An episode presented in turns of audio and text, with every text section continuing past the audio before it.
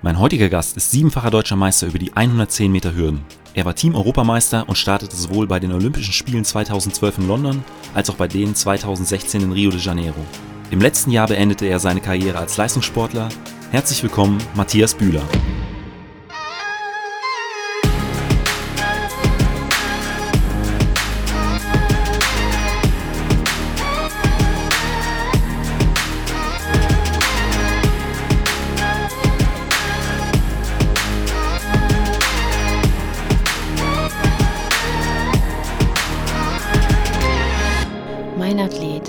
Leichtathletik-Podcast aus Frankfurt am Main. Dann ähm, würde ich auch direkt mit der ersten Frage einsteigen. Und zwar, ähm, wie und wann bist du eigentlich zur Leichtathletik gekommen? Mit sieben Jahren bin ich zur Leichtathletik gekommen. Ähm, mein bester Kumpel und mein Nachbar kam damals zu mir nach Hause, hat mich gefragt, hast du nicht Lust, Leichtathletik zu machen? Ich habe äh, die WM in Stuttgart angeschaut und ähm, ich war schon immer sportbegeistert, hat auch schon damals geturnt und viel eben auf der Straße gespielt und braucht immer Bewegung. Und habe ich gedacht, die Leichtathletik ist doch was für mich. Und habe einfach zugesagt und bin dann nach Haslach in meinem Heimatverein ins Training. Und äh, dann direkt auf die Hürden oder ähm, erstmal Kinderleichtathletik, alle, alle Disziplinen ausprobiert? Genau, alles ausprobiert.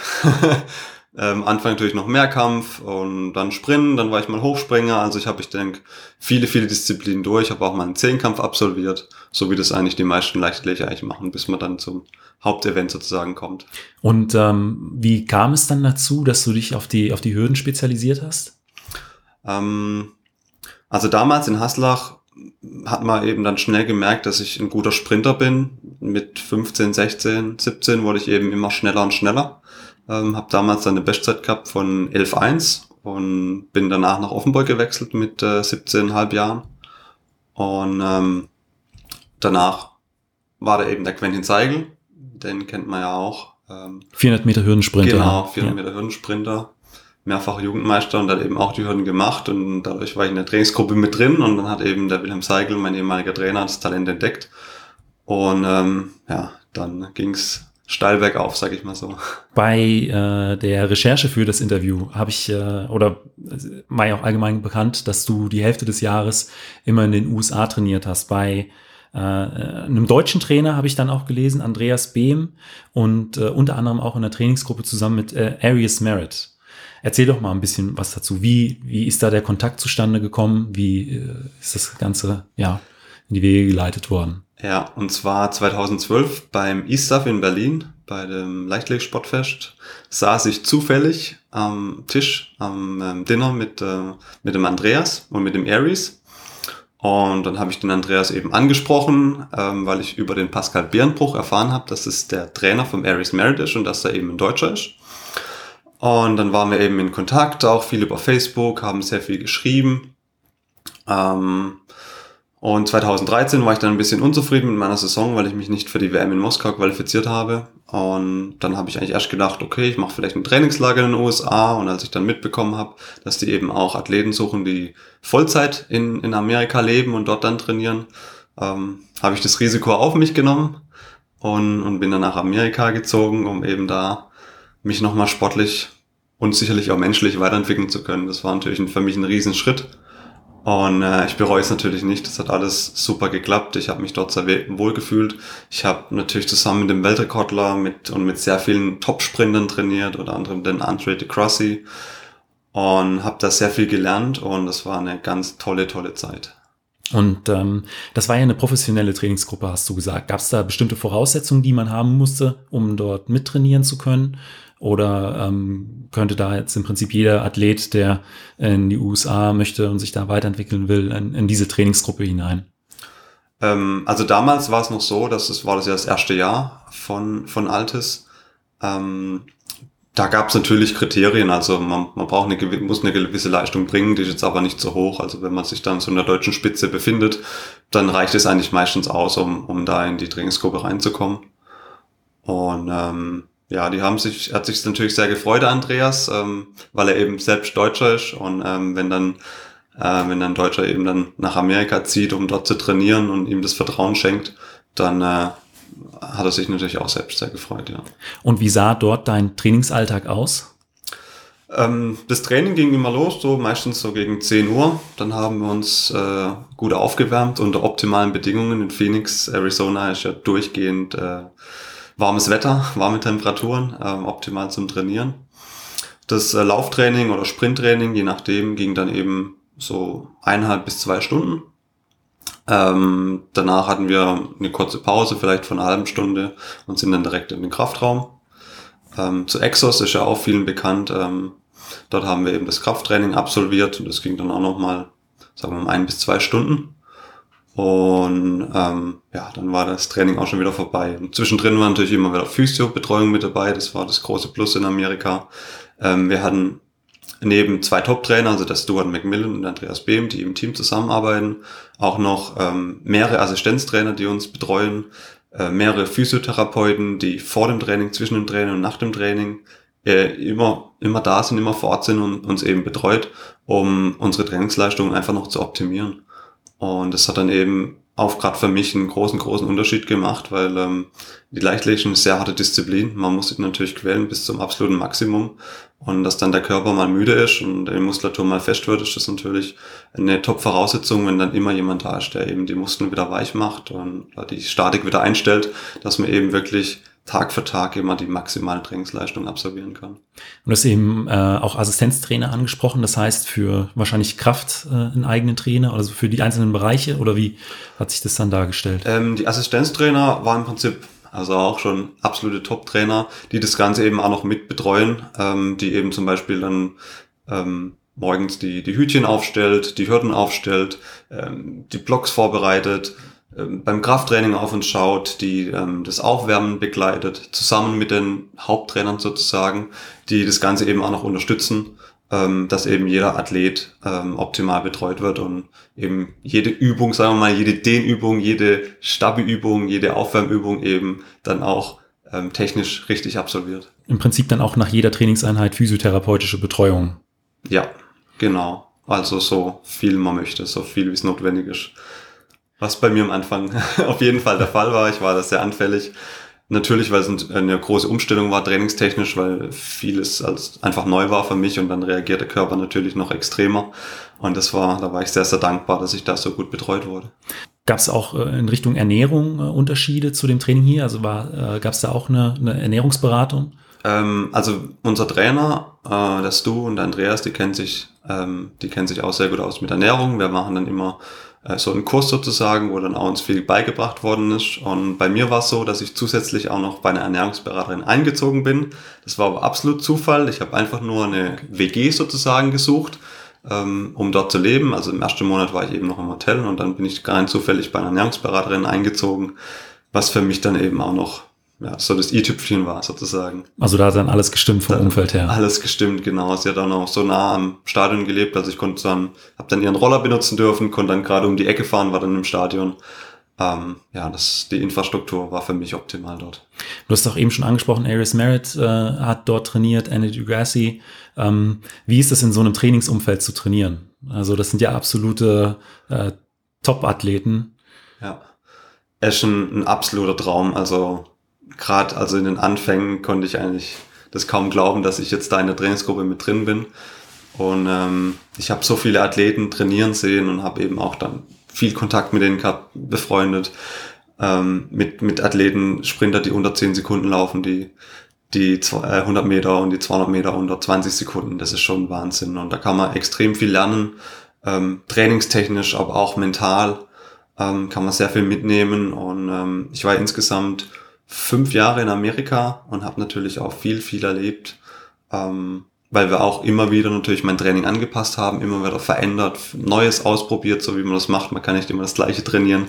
Und da haben meine Trainer einfach ein extrem hohes Know-how und ähm, großes Wissen und auch eben das Feingefühl, dass der Athlet auch zum richtigen Zeitpunkt topfit ist. Und ähm, ja, da, da konnte ich sehr viel mitnehmen. Ich hatte vor einigen Monaten ein Interview mit David Korell, dem, dem Trainer von Michael Pohl und Kevin Kranz, den deutschen Meistern über die 100 Meter aus diesem und aus dem letzten Jahr. Und er hat äh, unter anderem auch ähm, die, die Meinung, dass möglichst viele starke Leute in einer Trainingsgruppe zusammen trainieren sollten, auch um ja wirklich mental für die äh, ja, Saisonhöhepunkte äh, vorbereitet zu sein. Und auch, dass man gerade im Kurzsprint ähm, ist der Kopf auch immer entscheidend. Ich, ich stelle mir vor, dass es dort ähnlich war. Also die, äh, da waren wahrscheinlich auch neben diesen absoluten Elite-Sprintern auch äh, noch sehr viele andere sehr, sehr starke äh, Sprinter. Würdest du sagen, das ähm, hat dir auch dann im Endeffekt weitergeholfen, auch neben den Trainern, die äh, und dem physiotherapeutischen Bereich, der, der äh, da zur Verfügung stand, dass sich das auch stärker gemacht hat? Absolut. Es ist natürlich extrem wichtig, dass man eine, eine tolle Trainingsgruppe um sich hat mit, mit Athleten, die, die schneller sind am besten, die bessere Kraftwerte haben, ähm, dass man eben ja nicht nicht anfängt zu denken, dass man eben sehr gut ist und das Training war super, dass eben, dass man es immer wieder sich selber auch toppen möchte sozusagen. Und ähm, das Klima muss natürlich extrem gut sein in so einer Gruppe. Es ist natürlich, also man kann einfach alle Sprinter zusammenwürfeln und jetzt trainiert zusammen. Da muss immer ein gutes Trainingsklima da sein. Und es war dort immer der Fall. Ähm, wir haben immer viele Späße auch gemacht und haben uns gegenseitig motiviert und gepusht und dann auch zum richtigen Zeitpunkt eben top konzentriert, um dann eben gute Trainingsleistungen zu absolvieren. Und ähm, das muss das Ziel sein, ähm, auch vor allem, denke ich, mit der internationalen Spitze zusammen trainieren zu können. Ich denke, wenn sich dann jetzt gerade in Deutschland dann die deutschen Trainingsgruppen zusammenschließen und dann trainieren, dann ist es zwar gut, aber wenn jetzt zum Beispiel es eine internationale Trainingsgruppe ist, wo dann eben Athleten, gesagt, wie gesagt, über 110 Sekunden laufen, die 100 Meter oder bei den Hürden vielleicht unter 13,10, dann ist es natürlich ein riesen, riesen Vorteil, wie wenn man jetzt dann mit Athleten trainiert, die natürlich auf dem gleichen Niveau sind. Wie äh, finanziert man das Ganze? Also ich denke mal, das äh, ja, wird auch den ein oder anderen Euro gekostet haben. Kannst du da was dazu sagen, was sich das pro Jahr, pro Saison ungefähr äh, gekostet hat? Klar, ähm, also ich habe das gerade anfänglich einfach über ähm, Ersparnisse finanziert. Ähm, man muss natürlich rechnen, erstmal den, den Unterhalt, also muss dort natürlich leben, Wohnung bezahlen, Essen bezahlen und dann noch den Trainer bezahlen. Ähm, ich würde sagen, jährlich, ja, braucht man da auf jeden Fall mindestens, mindestens 20, 30.000. Okay. Und um, um dort gut leben zu können. Ähm, deswegen ist es für einen deutschen Athleten natürlich unheimlich schwierig, sowas zu finanzieren. Und das, also egal, ob man jetzt zu Altes geht, nach Phoenix oder zu anderen Trainingsgruppen international, jeder Trainer möchte natürlich bezahlt werden. Kein Top-Trainer macht ein Training kostenlos. Ähm, deswegen ist es sehr schwierig zu finanzieren. Ähm, ich konnte es machen über meine Ersparnisse und mit der Unterstützung meiner Eltern, ähm, weil ich eben diesen, diesen Traum hatte, diese Vision und das unbedingt umsetzen wollte und einfach alles gebe für meinen Sport. Aber ohne eine Unterstützung, die viele Athleten nicht haben, ist es kaum möglich. Und dann kann man sich eben sportlich auch nicht so weiterentwickeln, wie vielleicht das Talent äh, gegeben wäre. Also die Mittel, die man da durch die Sporthilfe oder durch den Verein bekommt äh, oder Antrittsgelder, die reichen da wahrscheinlich bei, bei weitem nicht aus, um das sicher zu finanzieren. Ja, also es gibt vielleicht zehn Athleten in Deutschland, die sich das trotzdem finanzieren können durch Sponsoren, durch Verträge. Aber die restlichen, sagen wir mal, 80 Kaderathleten, die in der Nationalmannschaft, Nationalmannschaft sind, eben nicht. Und das ist natürlich sehr schade, weil ich denke, jeder Athlet, egal in welchem Event es sich handelt, will natürlich immer das Maximale aus seinem Talent rausholen. Und wenn die Gelder eben nicht da sind, dann ist man immer ein bisschen eingeschränkt. Du hast ja dann im letzten Jahr ähm, deine Karriere beendet. Was waren denn dann schlussendlich die Gründe dafür? Ähm, meine Verletzung auf jeden Fall. Ich ähm, hab, hatte eigentlich eine sehr gute Vorbereitung, eigentlich die beste, die ich je hatte. Ähm, habe mich dann so ein bisschen an der Schulter verletzt und mein Becken stand nicht richtig und da waren einfach war ein bisschen der Wurm drin und ich konnte dann über Monate hatte ich nur Schmerzen beim Aufstehen schon, also hatte schon Probleme eigentlich den Alltag zu, zu bewältigen. Ähm, habe dann nochmal alles versucht, habe mich viel behandeln lassen, aber es hat einfach nicht geklappt. Ich musste die Saison dann abbrechen und dann habe ich so ein bisschen gespürt, so mein Körper möchte nicht mehr. Ich war dann ja auch ähm, 32 Jahre alt ähm, und habe mir dann überlegt, okay, soll ich noch weitermachen? Und habe es einfach dann eingesehen, dass es momentan gar keinen Sinn mehr macht, Leistungssport zu betreiben, weil da braucht man eben eine körperliche Fitness, man muss, man muss sich gut fühlen, man muss ähm, belastbar sein, gerade was das Laufen, das Krafttraining angeht, man muss eben powern, man kann nicht nur auf Halbgas trainieren, sonst, sonst springt man gar keine Leistung. Und da habe ich eben für mich dann spontan eigentlich auch entschieden, okay, das war's jetzt, ich möchte aufhören mit dem Leistungssport und möchte zurück in den Beruf. Wie war es dann? War, hast du die Entscheidung vor deinem letzten äh, Wettkampf getroffen oder dann danach? Erst danach, also als ich Okay. den Wettkampf, ich bin ja in Weinheim dann nochmal gelaufen, also versucht zu laufen, das war dann auch eine schwache Zeit, weil ich einfach verletzt war.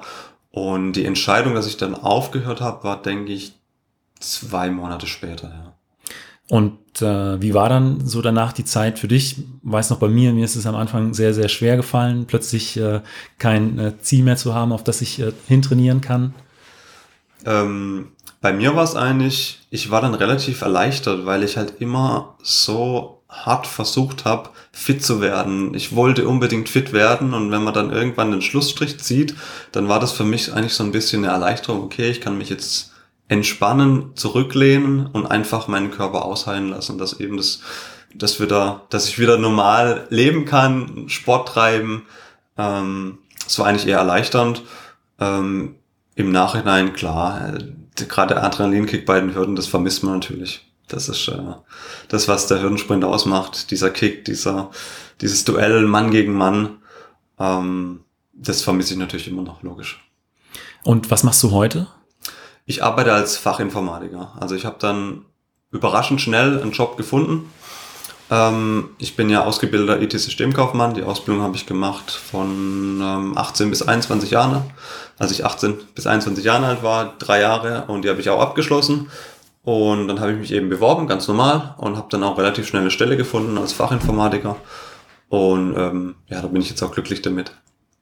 Und könntest du dir in Zukunft vorstellen, vielleicht als äh, Trainer zu arbeiten, dass du ein Stück weit mit dem Sport weiter verbunden bist? Ähm, könnte ich mir natürlich sehr gut vorstellen. Ich lebe jetzt in Stuttgart. Ähm, Wenn es in der Region da Möglichkeiten gibt, würde ich das natürlich gerne ausüben. Ähm, allerdings müssen da einfach gewisse Voraussetzungen bestehen und unter anderem ist eben die finanzielle ähm, Unterstützung der Athleten muss gegeben sein und ähm, ich bräuchte eben ein Trainerteam und ein Physioteam, das meine Athleten einfach betreut. Ähm, ich bin da eben der Meinung, dass in Deutschland viel zu unprofessionell trainiert wird. Ähm, es ist einfach nur ein Trainer da, der Athlet, wenn es dem Athleten nicht gut geht, dann ja, versuch's halt irgendwie, mach mal irgendwas anderes, das geht schon, statt es einfach professionell anzugehen mit, mit, mit Chirotherape äh, Chiropraktiker, mit, mit Physiotherapeuten, ähm, mit, mit Assistenztrainer, eben mit ähm, dann auch Kamera und dass man das Ganze aufnimmt und analysiert. Also da müsste eben dann, so wie ich das dann bei Altes erlebt habe, eben ein komplettes Team um mich sein, um den Athleten auch wirklich auf höchstem Niveau betreuen zu können. Das äh, knüpft auch schon so ein bisschen an meine nächste Frage an. Was würdest du dir insgesamt für die Leichtathletik in Deutschland wünschen? Geld. Ganz klar Geld. Ähm, ich würde mir wünschen, dass jeder Nationalmannschafts, also jedes Nationalmannschaftsmitglied mindestens, sagen wir mal, 1500 Euro netto bekommt. Ähm, einfach um davon leben zu können, um sich ähm, Möglichkeiten schaffen zu können, top, auf Top-Niveau professionell trainieren zu können. Und wenn diese Beträge fließen und er zusätzlich zum Beispiel über einen Verein noch ein bisschen Geld bekommt oder vielleicht noch einen Sponsor hat, dann sind solche, solche Dinge wie zum Beispiel nach ins Ausland mal gehen, das muss ja nicht dauerhaft sein, aber vielleicht mal für ein halbes Jahr eben auch möglich. Aber da muss eben jeder Nationalmannschaftsathlet ein Mindestgehalt von mindestens 1500 Euro netto bekommen. Das wäre eine Voraussetzung, um Leistungssport professionell ausüben zu können. Und dann auch wieder so ein bisschen an die äh, Top-Nationen anknüpfen zu können. Genau, um einfach den Anschluss wieder zu finden, weil ich denke, viele junge Athleten, die schreckt es einfach ab, weil die genau wissen, als Leichtathlet bekommt man so gut wie gar keine Unterstützung oder nur ganz, ganz wenige in Deutschland. Und ähm, also ich fände es, wenn ich jetzt 18, 19 wäre und ähm, ich wüsste mal, ja, soll ich jetzt Leichtathletik auf höchstem Niveau machen oder soll ich lieber in den Beruf einsteigen? Ich glaube, in den Beruf einsteigen ist deutlich die bessere Variante. Dann ähm, komme ich jetzt schon zu den äh, fünf Fragen, die ich jedem meiner äh, Gäste stelle. Da ist die erste immer, was war dein größter Wettkampf? Also es muss jetzt nicht der erfolgreichste gewesen sein, sondern der, an den du ja immer noch die schönsten Erinnerungen hast. Ja. Also es war auch der erfolgreichste und zwar war das das WM-Halbfinale und der WM-Vorlauf auch in Peking. Da wurde ich Elfter ähm, bei der WM. Das war 2015 und ähm, das war für mich einfach ein, ein, magischer Moment. Ich hatte da auch keine so leichte Vorbereitung, äh, hatte ein bisschen Verletzungsprobleme, aber bin dann rechtzeitig fit geworden und ähm, bin dann neben David Oliver und Dimitri Bascu gelaufen in dem Halbfinale mit 13:34 noch meine persönliche Bestzeit eingestellt. Und das äh, bleibt für mich immer in Erinnerung. Das war Wahnsinn, ein wahnsinniges Erlebnis. Und ähm, da blicke ich immer gern zurück. Und da muss ich mich auch ganz klar bei, bei Altes bedanken. Die haben mich da auf den Punkt topfit gemacht. Und da hat sich auch diese ganze Mühe, die ganzen Qualen, alles, was ich für den Sport dann gemacht hat, hat sich da gelohnt. Würdest du da sagen, jetzt nur rein die Läufe sind äh, dir äh, in der Erinnerung geblieben oder auch das Ganze drumherum, also der Aufwärmplatz, der, der Callroom, zu sehen, wie mhm. äh, agieren die anderen Athleten da? Also so der, der Aufwärmplatz und Warm-up und sowas eigentlich eher nicht. Aber als ich dann ins Stadion reingelaufen bin, schon beim Vorlauf und dann so aus dem Block, da habe ich so gedacht, so, boah, das fühlt sich alles so gut an. Ähm, ich denke, ich hätte auch noch einen Tick schneller laufen können. Ähm, aber beim Halbfinale nicht ganz so spritzig, wie man es gewünscht hätte, weil eben ich auch ein bisschen Probleme hatte in der Vorbereitung. Ähm, und was noch, was ich noch wahnsinnig toll fand, als ich wieder nach Hause kam, nach Haslach zurück, waren dann meine ganzen Freunde da und haben gefeiert und haben sich so dermaßen gefreut, dass ich da Elfter wurde. Und ähm, das bleibt in meiner Erinnerung, wenn dann gerade die Familie und die Freunde, wenn die dann so, so begeistert sind und mitfeiern. Und äh, der Sport hat ja natürlich nicht nur äh, Höhen, sondern auch immer Tiefen. Auf der anderen Seite der Wettkampf, äh, ja, an den du jetzt nicht die besten Erinnerungen hast. Ähm, da würde ich jetzt sagen, eigentlich Rio Olympische Spiele. da war ja dieser wahnsinnige Regen, was schon mal nicht optimal ist für einen Hürdensprinter, ähm, wenn die Bahn völlig unter Wasser steht. Und zusätzlich war ich auch noch sehr verletzt, bin unter Schmerzen gestartet, aber ich wollte trotzdem starten, weil ich das erleben wollte. Und man denkt als Sportler immer, ja, vielleicht geht's ja doch, vielleicht haue ich ja doch einen raus. War aber nicht der Fall und das hat schon sehr weh getan, weil man eben sich sozusagen vier Jahre auf die Olympischen Spiele vorbereitet und dann steht man am Start und man spürt, es geht gar nichts. Das tat schon weh, aber ich denke, also bei mir war das immer so, dass ich das dann, klar habe ich ein paar Wochen gebraucht, um es zu verarbeiten und dann habe ich doch immer wieder ein positives Fazit und gehe mir dann mit neuer Kraft in die neue Saison. Wenn es dann zurück ins Training geht nach einer Saison, ähm, was sind so die Trainingseinheiten, die du besonders gerne gemacht hast? Ähm, besonders gerne, also meine absolute Lieblingstrainingseinheit ist auf jeden Fall Hürdenstarts über vielleicht drei, vier Hürden, wenn es so richtig abgeht. Dann zusammen mit dem Aries zum Beispiel, das, das hat mir immer wahnsinnig Spaß gemacht. Ähm, aber auch zum Beispiel, obwohl es sehr, sehr anstrengend war und ich danach dann nicht so begeistert war, aber ich war sehr gut über 52 Meter. Und der Adrenalinkick dann davor, okay, ich möchte jetzt wieder an meine Trainingsbestzeit anknüpfen, hat mir eigentlich schon Spaß gemacht, wenn ich das dann, das Ziel dann sozusagen erreicht habe. Was war deine Trainingsbestzeit über 250 Meter? Äh, meine Trainingsbestzeit war 26,8. Ordentlich. da waren aber auch richtig gute Bedingungen. Ja. Ich war richtig fit und äh, da habe ich immer natürlich versucht, dann anzuknüpfen. Ja. Und äh, auf der anderen Seite, welche Trainingsinhalte hast du gemacht, weil sie einfach gemacht werden mussten? Das ist eigentlich echt eine schwierige Frage, weil ich bin so ein Athlet, ich liebe eigentlich jegliches Training. Ähm, selbst bei so Konditionsläufe fand ich eigentlich gut, weil ich da eben teilweise, also wir haben viele Grasläufe in Amerika gemacht und da konnte ich teilweise mich gegen die Sprinter durchsetzen. Ähm, und es hat mir dann eben, obwohl es so anstrengend war, aber weil ich dann so bei, nach dem zehnten Lauf eben trotzdem noch so ein bisschen die, die Kraft hatte und die Kondition nochmal äh, Gas zu geben, hat mir das eigentlich auch Spaß gemacht. Im Prinzip habe ich keine, kein Hasstraining, okay. weil ich einfach mein Disziplin und, und das, was ich mache, Sprinten, Krafttraining, Hürdenlaufen, weil ich das einfach zu sehr liebe. Was würdest du jungen Athleten beziehungsweise deinem jüngeren Ich äh, mit auf den Weg geben wollen?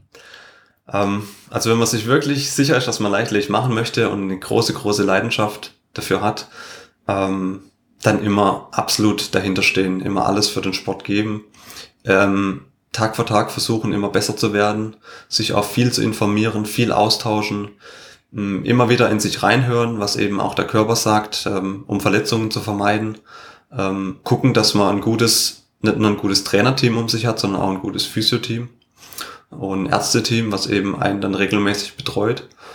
Und wenn man dann in einer guten Trainingsgruppe noch trainiert, ähm, dann ja, the sky is the limit sozusagen, sagt man in Amerika. Da kann man eben dann alles geben und, und teilweise dann Leistungen bringen, die, die man nie gedacht hat, dass es möglich wäre. Ähm, bei mir war es so, ich habe ja damals mit 17 angefangen, niemand dachte, ich wäre talentiert und bin dann innerhalb von, von fünf, sechs Jahren wurde ich dann deutscher Meister im Hürdensprint, ähm, weil ich halt immer an mich geglaubt habe. Und das ist einfach ganz wichtig als junger Athlet, dass man nie vergisst, ähm, an sich zu glauben. Vielen Dank für dieses Interview. Danke. Falls euch die Folge gefallen hat, hinterlasst mir doch einfach eine Bewertung bei Spotify, iTunes oder eurem Podcatcher und abonniert den Podcast. Vielen Dank und bis zum nächsten Mal.